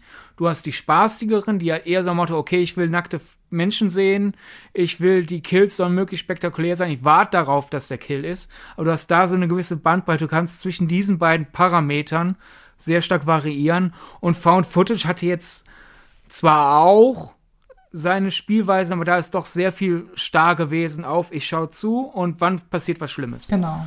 Und da weniger aus, äh, weniger Variation, dann einfach Fluch und Segen zugleich von Found Footage war halt, es ist sehr billig zu produzieren. Mhm. Also machen mehr Leute das. Das hat einerseits natürlich den Segen, hey, sehr viel ist jetzt auf dem Markt, pick dir da deine Highlights raus. Das ist dann für Leute, die halt die Motivation haben, ah, okay, ich suche mir die guten Stücke raus, was Schönes. Fluch ist halt natürlich einfach für das Durchschnittspublikum, das ist halt einfach was, was ich, sagen wir mal, viermal im Jahr, und das ist ja schon dann hochgegriffen, in einen Horrorfilm geht. Also das ist dann wirklich schon die, die Pubertätsphase, wo, wo Horror ein bisschen auch Mutprobencharakter hat, so vier, viermal im Jahr ein Horrorfilm, da, wenn dann du Pech hast, und du gehst dann in drei Found-Footage-Filme und davon sind zwei mies. Okay, bleibt halt ein schlechter Ruf stecken. Die Fake News-Sache hätte ich jetzt nicht so im Kopf gehabt, aber halt einfach das Aufkommen von YouTube und generell selbstgemacht. Also im Kino was zu sehen, das aussieht wie selbstgemacht. Das war ja kurzzeitig Novum. Und mittlerweile sieht man so viel, was aussieht wie selbstgemacht, dass, warum soll ich dafür ins Kino? Und ich glaube, da auch wieder der Blair Faktor. Man hat halt diesen einen Film, wo sehr viele geglaubt haben, das ist echt. Und ab dann war das weg. Und ich glaube, für viele war es dann unterbewusst und für manche war es sogar eine bewusste Kritikpunkt, so nach Motto, ja, aber ich glaube das nicht. Ich, und einfach dieses, das würde man ja zum Beispiel einem Superheldenfilm jetzt nicht, äh, nicht ankreiden. So, was? Ich glaube nicht, dass das gestern passiert ist. Der Film ist also schlecht, aber halt einfach beim Found Footage durch die Ästhetik und dadurch, dass das einmal so durchgezogen wurde, erfolgreich für viele Leute, glaube ich, einfach unterbewusst diese Erwartungshaltung da. Und daher, daher ist das dann halt so nach und nach aus, ausgeplätschert. Und halt einfach, ich glaube wirklich, wenn du das gestattest, äh, äh, dass wir dann da langsam den Punkt rübergehen, hat einfach der Subgenrewechsel bei Blair Witch. Denn ich habe zwar wenig Kritiken gefunden, die da explizit den Finger drauf gelesen haben, aber ich habe schon sehr oft, vor allem dann in, ich habe so ein bisschen in Foren dann nochmal gesucht von damals und Kommentarspalten, sehr oft dieses, es fühlt sich nicht an wie der erste. Und ich glaube, wenn man das dann versucht zu erklären, ist es halt wirklich, vielleicht ist es doch was ich eben noch verneint habe, vielleicht ist es doch der Unterschied zwischen verlaufen und verfolgt werden. Aber ich glaube, es ist wirklich eher der erste ist ja wirklich relativ simpel in seiner Grundidee und wie die dann auserzählt wird. Und dann gab es ja dieses ganze äh, Internet-Bonusmaterial sozusagen beim, bei, beim ersten. Und ich glaube, bei Blair Witch hat man dann überschätzt, wie viele Leute gewillt sind, bei einem Blair Witch-Film Recherche zu betreiben. Ja. Weil ich glaube, wenn man Blair Witch schaut und irgendwann realisiert, okay, ich habe jetzt nicht nur den Anspruch, ich lasse mich ab und zu erschrecken, sondern ich habe auch den Anspruch, ich will der Handlung folgen, ist der jetzt zwar nicht super kompliziert, aber schon anspruchsvoller, als man vielleicht erwartet hätte beim Reingehen. Da muss man schon gut verfolgen, was passiert, wie wie steht das jetzt in Bezug zum ersten Teil? Und es ist verfolgbar, wenn man halt weiß, okay, ich muss es verfolgen. Aber ich, ich glaube einfach, man, man hat dazu sehr gedacht, ah, die Leute, die, die stehen drauf, äh, sich jetzt einen Blair Witch-Film anzuschauen, bei dem sie dann so wirklich Szenen nochmal anschauen und sowas. Also, nee. Äh, äh, das ist, nicht die Fanbase. Also du kannst, kannst bei einem Marvel-Film darauf sehen, dass es viele Fans gibt, die, oh, da ist eine Anspielung auf den einen Comic. Und die anderen schauen einfach drüber hinweg, die, die merken noch nicht mal, dass ihnen eine Comic-Anspielung weggegangen ist. Hingegen bei Blair Witch einfach dieses, wir haben es ja schon erwähnt, dieses ganze Zeitschleifen-Element, das ist einfach schon ein anderer Geschmack. Genau, man hat halt den, was ich ja eben schon meinte, man hat den Blair Witch Kosmos ein wenig erweitert und man hat natürlich auch die Legende weitergesponnen, einhergehend damit. Und das ist ja so etwas, da kann man sehr, sehr kritisch zustehen. Und bei mir ist es halt wirklich abhängig davon, wie man es macht. Und ähm, man kann sagen, ja, aber das Coole an der Blair Witch war doch im ersten Teil, dass man eben nicht, dass man sie nicht gesehen hat, dass man nichts über sie wusste, dass man selbst am Ende, wenn alles eskaliert, immer noch nicht zu 100% sicher sagen konnte, was da eigentlich gerade passiert ist. Und man hat ja den Blair Witch Kosmos eben in Blair Witch darum erweitert, dass es, dass die Angst durch gewisse Dinge wesentlich aktiver vorangetrieben wurde. Stichwort eben Zeit. Denn das Zeitgefühl spielt ja in Blair Witch eine extreme Rolle. Und ich frage mal ganz platt, ist es ein Zeitreisefilm oder ein Zeitschleifenfilm? Und was sind die Elemente, die dich zu der Antwort, die du gleich gibst, verleiten lassen? Denn ich würde sagen, es hat auf jeden Fall Elemente von einem Zeit Punkt Punkt Punkt Film. um mal wirklich ja. richtig deutlich zu sein. ja, kann man abkürzen mit ja. also als wir uns ja vorgenommen haben vor langer Zeit, hey, wir machen den Halloween-Monat und als Finale machen wir Blair Witch.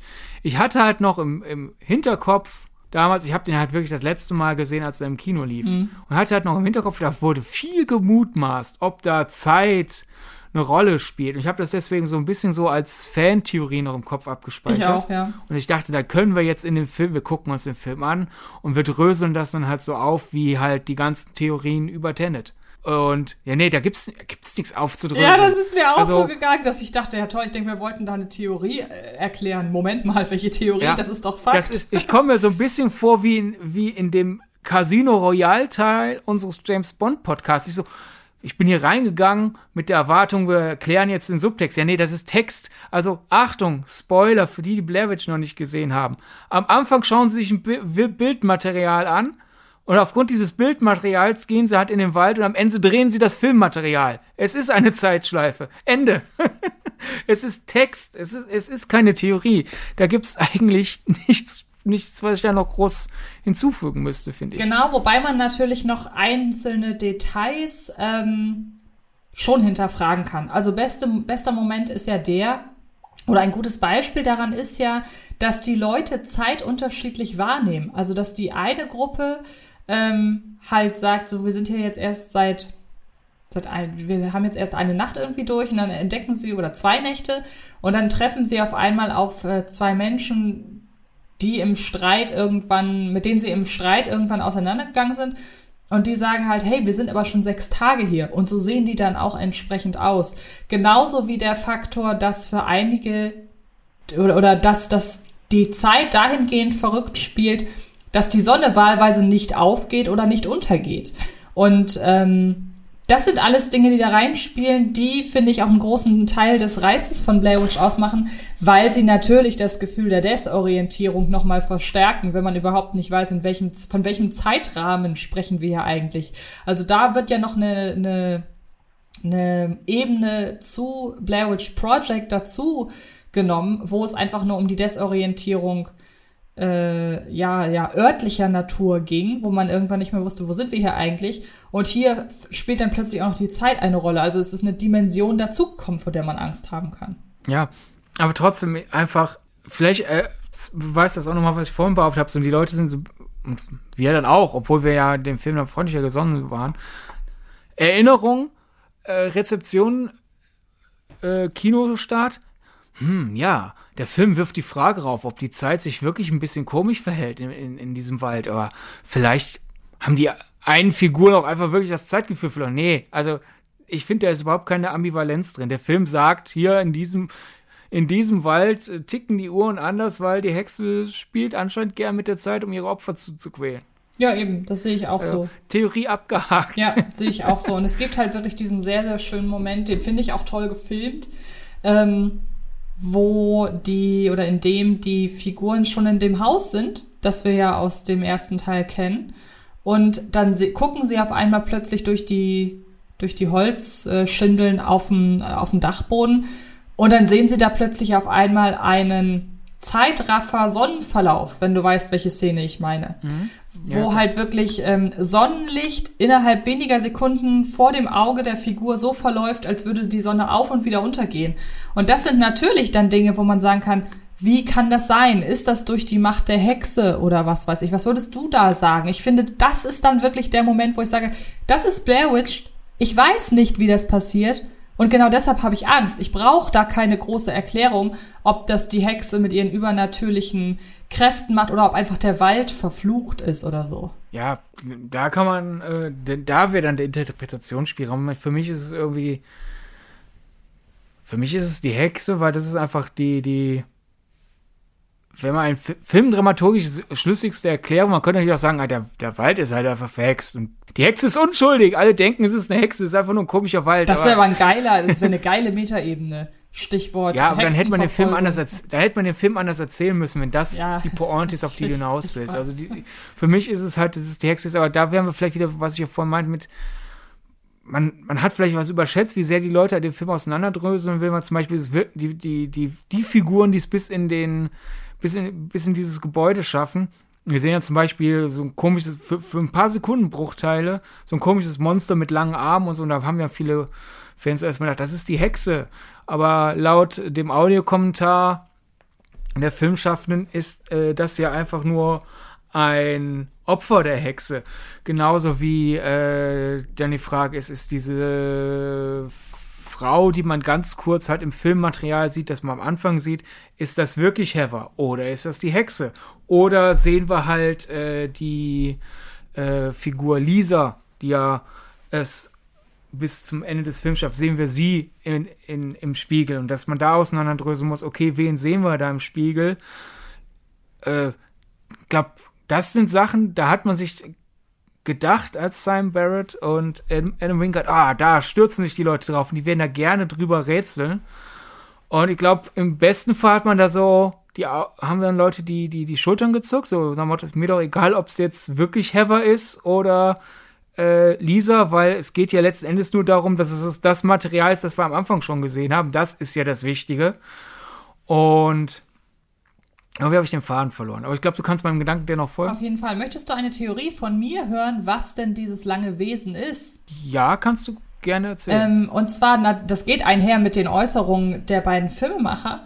Ähm, und ich möchte, um das zu erklären, kurz an die Szene zurückerinnern, in der die Freunde im Wald diese riesengroßen Holzfiguren sehen, die wir ja schon im Original kennen, da sind sie wesentlich kleiner und hier haben sie halt plötzlich Menschengröße.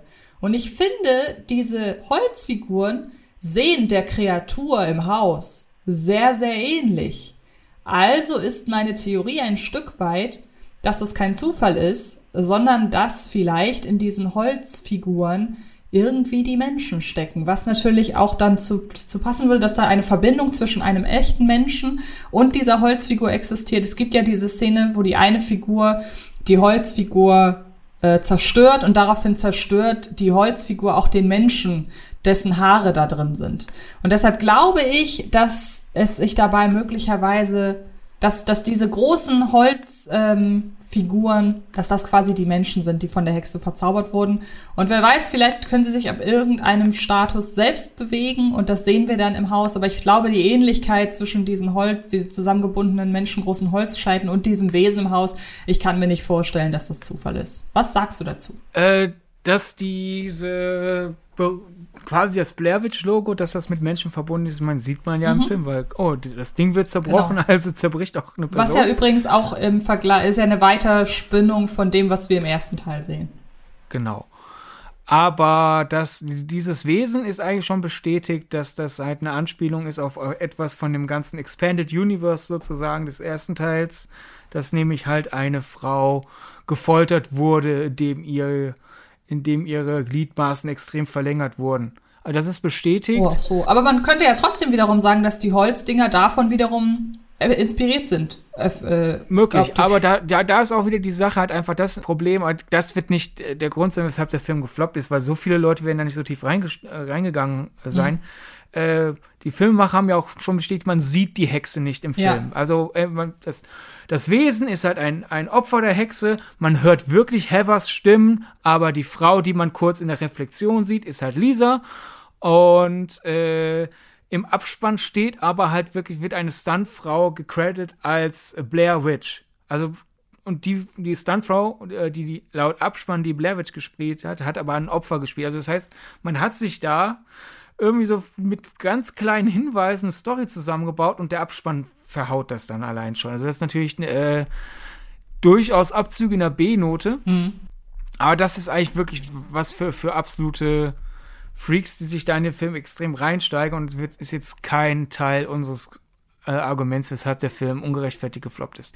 Genau. Ähm, dann sind wir mit dem Zeitaspekt durch, würde ich sagen, oder? Dann können ja. wir jetzt zu einer, finde ich, noch etwas spannenderen Diskussion, nämlich der Frage, ja. inwiefern ist denn Blair Witch möglicherweise eine Found-Footage-Horror-Sequel Interpretation von der Zauberer von Oz. Und ihr habt ja in unserer, im besten Falle habt ihr in unserer Zauberer von Oz Kurzfilm gedacht Episode ja schon mitbekommen. Das ist jetzt nicht so weit hergeholt, wenn man mal überlegt, wo der Zauberer von Oz überall seine Spuren hinterlassen hat.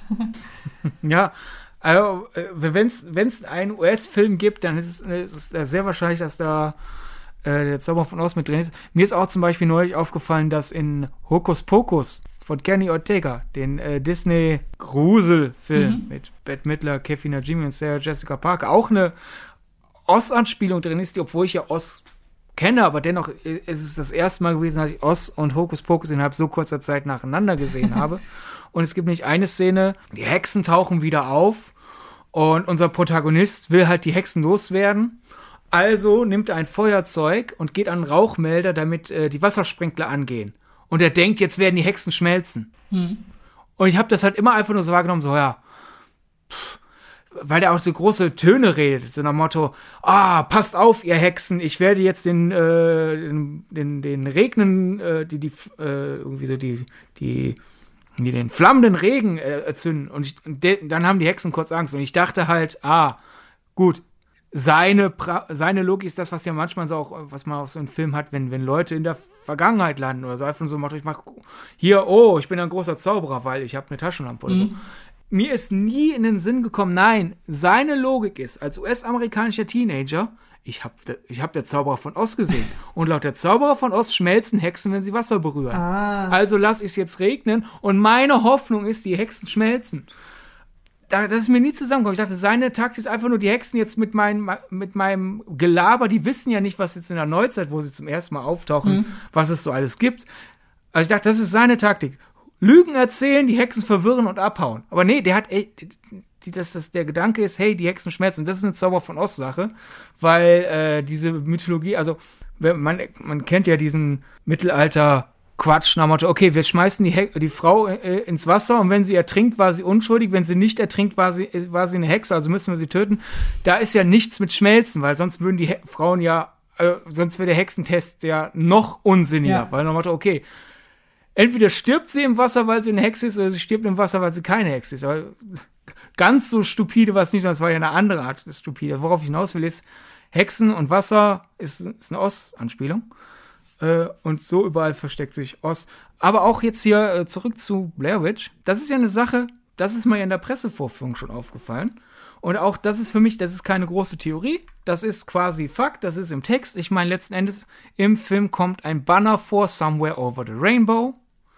Also spätestens, wenn die Szene erreicht ist, muss man ja eigentlich als äh, aufmerksame Person sagen, ah, okay, gut, dann suche ich mal die anderen Ossanspielungen. Aber ich war überrascht, wie wenig Leute da wirklich drüber gesprochen haben. Also anscheinend äh, war das nicht für alle so selbstverständlich wie für mich, dass man in diesem Film Zauberer von Oz-Anspielungen suchen muss.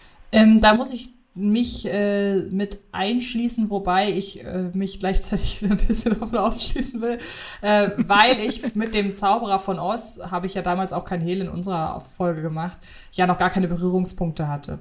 Ich hatte also gar nicht, und da muss man ja sagen, ich kannte zum damaligen Zeitpunkt die fantastische Welt von Oz, aber es ist selbstverständlich, dass man den, die fantastische Welt von Oz nicht nehmen kann, um, äh, um Anspielung an der Zauberer von Oz äh, zu erkennen. Deshalb würde ich mich da ja. so ein bisschen rausnehmen. Ich habe es nämlich auch erst jetzt im Zuge dessen ähm, entdeckt, sage ich mal, dass wir halt diesen Podcast eben geplant haben. Und bei mir war es halt einfach, um, um kurz so meine Erfahrung in der Pressevorführung nachzuerzählen, ich schaue den Film, denke, ach ja, von Footage, wie gesagt, ich fand es interessant genug erzählt, dass ich halt drin war und dann war, wurde auf einmal quasi mir eine, äh, wurde sozusagen Schalter umgeschaltet. Ich so, oh, ich musste jetzt auf zwei Ebenen gucken, denn wir sind dann halt in dem Haus der Figuren Talia und Lane und da ist unter einer äh, konföderierten Flagge der das Banner Somewhere Over the Rainbow. Ich so, oh, okay, Somewhere Over the Rainbow,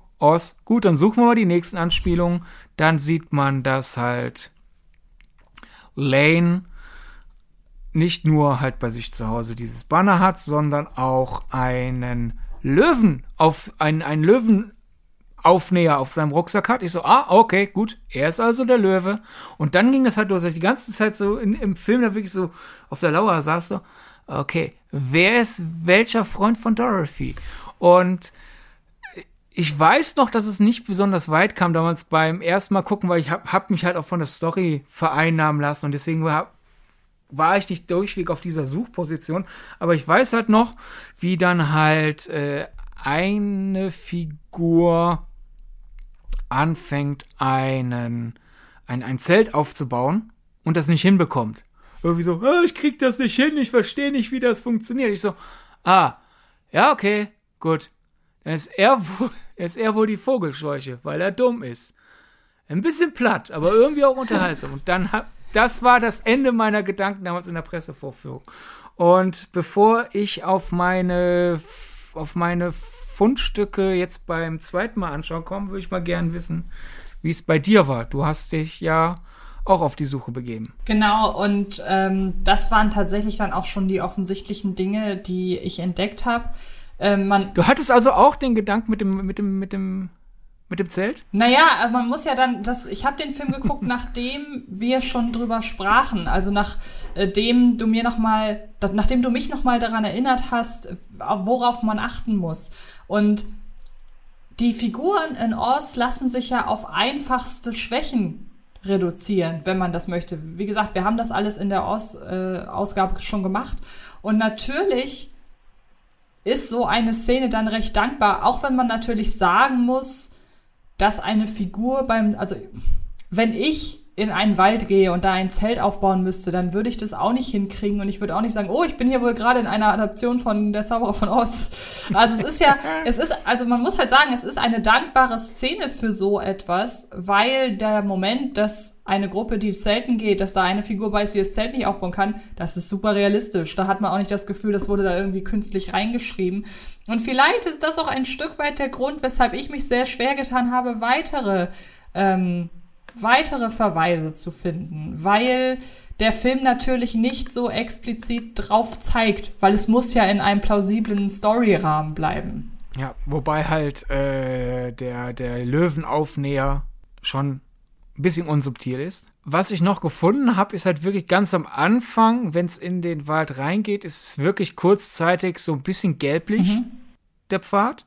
Hätte man also eine Anspielung auf den gelben Ziegelsteinweg. Dann hat man noch, habe ich mich halt gefragt, hier der, der Bruder, also unser Protagonist, der hat halt so, so, so ein blau-metallic Klamotten an.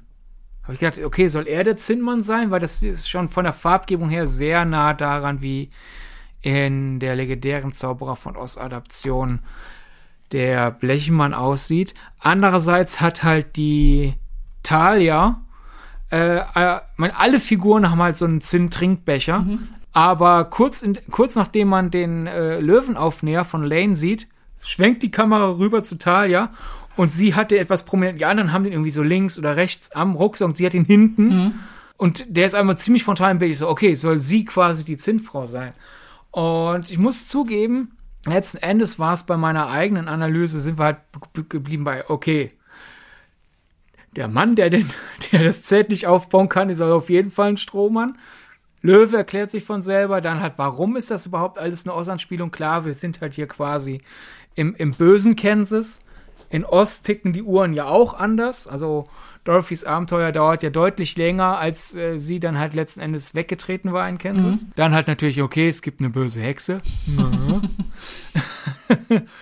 Und viel weiter bin ich nicht gekommen. Dann habe ich irgendwann angefangen, darüber nachzudenken, warum sind da diese Ostanspielungen? Weil allein halt das, das, das, das Lane der Löwe sein soll, aber er ist ja auch irgendwie der, der ja in dem mal unseren eigentlichen Protagonisten äh, den Ansporn gibt mit diesem Video und ja, wir führen euch in den Wald das ist ja eigentlich ja schon mutig. Gut, im Wald verhält er sich dann wieder ein bisschen unmutiger, aber irgendwie war ich so, was soll das? Also meine Theorie war dann lange Zeit erstmal so, vielleicht wollten Sam Barrett und Adam Wingard uns mit diesen Ostanspielungen so ein bisschen ablenken. So nach dem Motto, okay, ich konzentriere mich jetzt darauf, wer ist welcher, wer steht für welchen Begleiter. Aber dafür ist es ja wiederum zu subtil, würde ich behaupten, weil ja, ja, keiner in den Film reingeht mit dem Gedanken, da könnte äh, noch ein krasser Subtext hinterstecken, ohne jetzt die Leute, die in solche Filme gehen, generell ähm, ja, für dumm zu halten, um Gottes Willen, auf gar keinen Fall. Es geht mir nur einfach darum, ich gehe doch in, also ich gehe in erster Linie in einen Blair Witch Film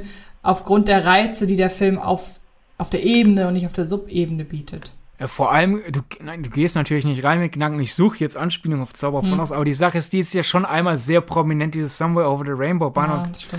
Kernpublikum ist halt immer noch US-Publikum, da sind wir halt wieder beim ja, Thema der Zauber von ist da, da in den so reingepropft. Mhm. Also ich glaube schon, da war der Gedanke, wenn wir das jetzt einmal sehr intensiv dieses Banner in die Kamera halten, dann werden ja. die Leute nach weiteren Anspielungen suchen.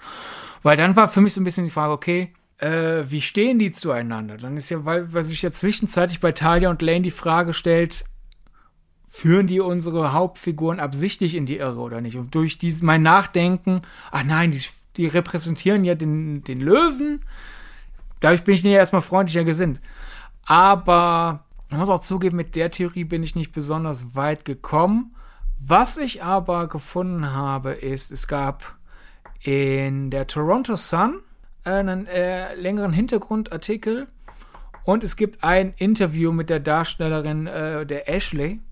Dort wird wirklich, das waren die einzigen Sachen, die ich gefunden habe, die, die quasi außerhalb von Fanbeobachtung waren, die halt auf diese Oz-Anspielungen eingegangen sind. Und laut Ashley ist es wirklich, dass die Paare immer dieselbe Figur darstellen. Also Ach. Talia und Lane sind beide der Löwe. Dann halt ähm, die, die äh, Darstellerin von Ashley äh, soll halt die äh, soll halt der äh, die, die Strohpuppe sein. Äh, genauso wie halt ihr, ihr Szenenpartner, weil äh, und das, das mit Ashley konnte ich mir sogar ein bisschen clever gut. Wir haben halt bei ihm den, den Charakterzug Dummheit in, in, in Oss-Zügen sozusagen mit, ich krieg das, krieg das Z nicht. Sie hingegen wird ja fast schon zu einer Strohpuppe, weil sie ist ja die, die sich ganz am Anfang verletzt und dann immer äh, diese, diese Wunde hat und da dann ja Wurzeln und so Stimmt, rauszieht. Ja. Also sie ist, sie wird dann zwar jetzt nicht zu einer Strohpuppe, sondern nach zu einer Wurzelpuppe, ist aber nah genug dran.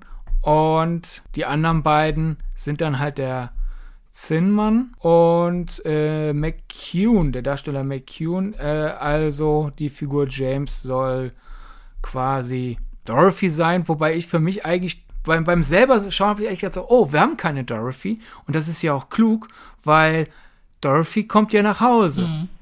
In diesem Film kommt keiner erfolgreich nach Hause. Also da muss ich sagen, meine eigene Lesart gefällt mir ein bisschen besser als die offizielle. ja, das, ich mag das total gerne und finde halt auch da ähm, es ist mal wieder eine schöne Veranschaulichung, dass ein Film, der vermeintlich nur über Oberflächenreize funktioniert und das offenbar bei vielen Leuten eher schlechter als recht, ähm, dass da doch wirklich noch mehr. Ich muss mich kurz korrigieren. McCune ist äh, der Zinnmann und äh, Hernandez, also Kelly Hernandez, die Lisa spielt so Dorothy. Ah, okay, alles klar. Und alles gut. Und ähm, sowas mag ich halt, dass man da dann merkt, irgendwie steckt da doch auch noch was anderes hinter. Klar, jetzt ist der Zauberer von Oz eine sehr dankbare Vorlage, weil man eigentlich immer, also ich glaube, muss auch ganz ehrlich sagen, ich glaube, wenn man einfach wahllos irgendeinen Film nimmt und dann sagt, da steckt der Zauberer von Oz drin, ich würde behaupten, man findet dann auch was, selbst wenn es eine Verarsche ist und es gar nicht stimmt. Ähm, aber ich, äh, ja, ich mag das und ich finde das, ich, ich finde einfach diese Erkenntnis schön. Ich werde auch, weil das natürlich dadurch, dass äh, Blair Witch jetzt nicht gerade den berühmtesten Cast hat mhm. und auch die, die Figurennamen. Ich meine, wir, wir reden über einen Film, den gibt es einen, einen James, eine Lisa, eine Ashley, einen Peter, eine gut, Lane und Talia sind ein bisschen originellere Namen. Aber James, Lisa, Ashley, Peter, äh, das ist, glaube ich, für alle Schall und Rauch. Und selbst wenn ihr den Film zur Vorbereitung geguckt habt und direkt danach den Podcast angemacht habt, könnte ich mir vorstellen, dass was durcheinander. Ich werde einfach auf dem Filmgedacht Twitter-Account die Figuren, Foto der Figur und daneben dann nochmal den Begleiter. Weil wenn ich jetzt sage, äh, der von McCune gespielte James ist der Zinnmann, so ja. Ich, ich fürchte, für die meisten bedeutet das nichts. Daher, ich werde einfach quasi als visuelle Hilfe nach Veröffentlichung dieser Folge auf Filmgedacht das nochmal übersetzen, damit ihr da beim nächsten Blair Witch schauen quasi eine Anleitung habt. Das ist eine sehr, ein sehr schöner Service, um auch noch mal kurz darauf zu verweisen, dass es sich lohnt, unseren, äh, unsere Twitter-Accounts und so weiter und so fort zu abonnieren. Okay, dann würde ich sagen, sind wir an dieser Stelle durch, oder? Oder hast du noch etwas hinzuzufügen? Ja, ich sagen. Weil ähm, dann würde ich nämlich in die Verabschiedung übergehen und sage, vielen, vielen Dank, Sydney, dass wir hier mal wieder so schön über einen Film gesprochen haben, der unserer Ansicht nach ein wenig zu wenig und vor allen Dingen zu wenig positive Aufmerksamkeit äh, erfahren habt. Und nur damit ihr Bescheid wisst, selbst wenn ihr uns jetzt schreibt, ich mag Blair Witch immer noch nicht, das ist völlig fein. Wir hoffen aber, dass wir vielleicht dem einen oder anderen etwas an die Hand geben können, so nach dem Motto, ich mag den Film zwar immer noch nicht, aber ich mag das, was ihr darin seht. Das wäre doch schon fein. Ja, und, und ansonsten, ansonsten auch einfach mal umgekehrt, da wir ja gesagt haben, wir verstehen nicht so ganz, warum der so schlecht ankam. Wenn ihr den Film nicht mochtet, solange ihr das respektvoll formulieren könnt, erklärt uns doch gerne, Warum nicht? Stimmt. Vor allem natürlich, wenn ihr generell Found Footage gegenüber aufgeschlossen seid. Ja. Wenn ihr Found Footage mies findet und Blair Witch mies findet, ist es zwar euer gutes Recht, aber das ist jetzt keine besonders spannende Meinung. Ja. Die erklärt sich, die erklärt sich schnell. Ne? Aber wenn ihr halt wirklich Found Footage mögt und den ersten Teil mögt und den zweiten, äh, beziehungsweise dritten, je nachdem, wie man es sehen will, mies findet, ja, erleuchtet uns mal, wie, wie, wie kommt's? Genau. Und ich würde sagen, wenn wir eine gute Begründung haben, ähm, weshalb jemand den Film nicht mag und wir das nachvollziehen können und da vielleicht sogar auch so ein paar Sachen drin sind, wo wir sagen, oh ja, stimmt, so geil war das doch nicht, habe ich gar nicht gesehen, dann würde ich sagen, lesen wir das in einer der nächsten Ausgaben vor. Soll sich ja auch lohnen, wenn sich Leute da draußen die Mühe machen, unserer Aufforderung zu folgen. Gut, Gerne. dann vielen Dank nochmal, Sydney, und dann hören wir uns nächste Woche wieder. Wir, ich, ich, wir machen das übliche Prozedere. Ich frage dich, wollen wir schon verraten, worum es geht? Und du sagst nein. Äh, wollen wir schon verraten, worum es geht? Nein, wobei manchmal geben wir ja auch eine Hausaufgabe auf. Also sollen wir einen der Filme nennen und als Hausaufgabe aufgeben, Ja, ich, aber nicht sagen, warum? okay, genau. Und ich würde sagen, wir nehmen den mit der Zahl. Ja, genau. Sieben. Richtig. Schaut sieben Schaut doch noch mal und sieben. erfahrt nächste Woche, warum ihr den geguckt habt. Dann macht es gut. Noch viel Spaß beim Halloween feiern. Schön dran denken, soziale Netzwerke zu abonnieren. Hinterlasst uns Feedback und dann hören wir uns nächste Woche. Bis denn. Bye, bye. Das war Filmgedacht, ein Podcast von Fred Carpet. Mit freundlicher Unterstützung der völlig filmfanaten Köpfe von Anche Wessels und Sidney Schering. Filmgedacht kann Film gelauscht werden. Und zwar auf allen gängigen Podcast-Plattformen.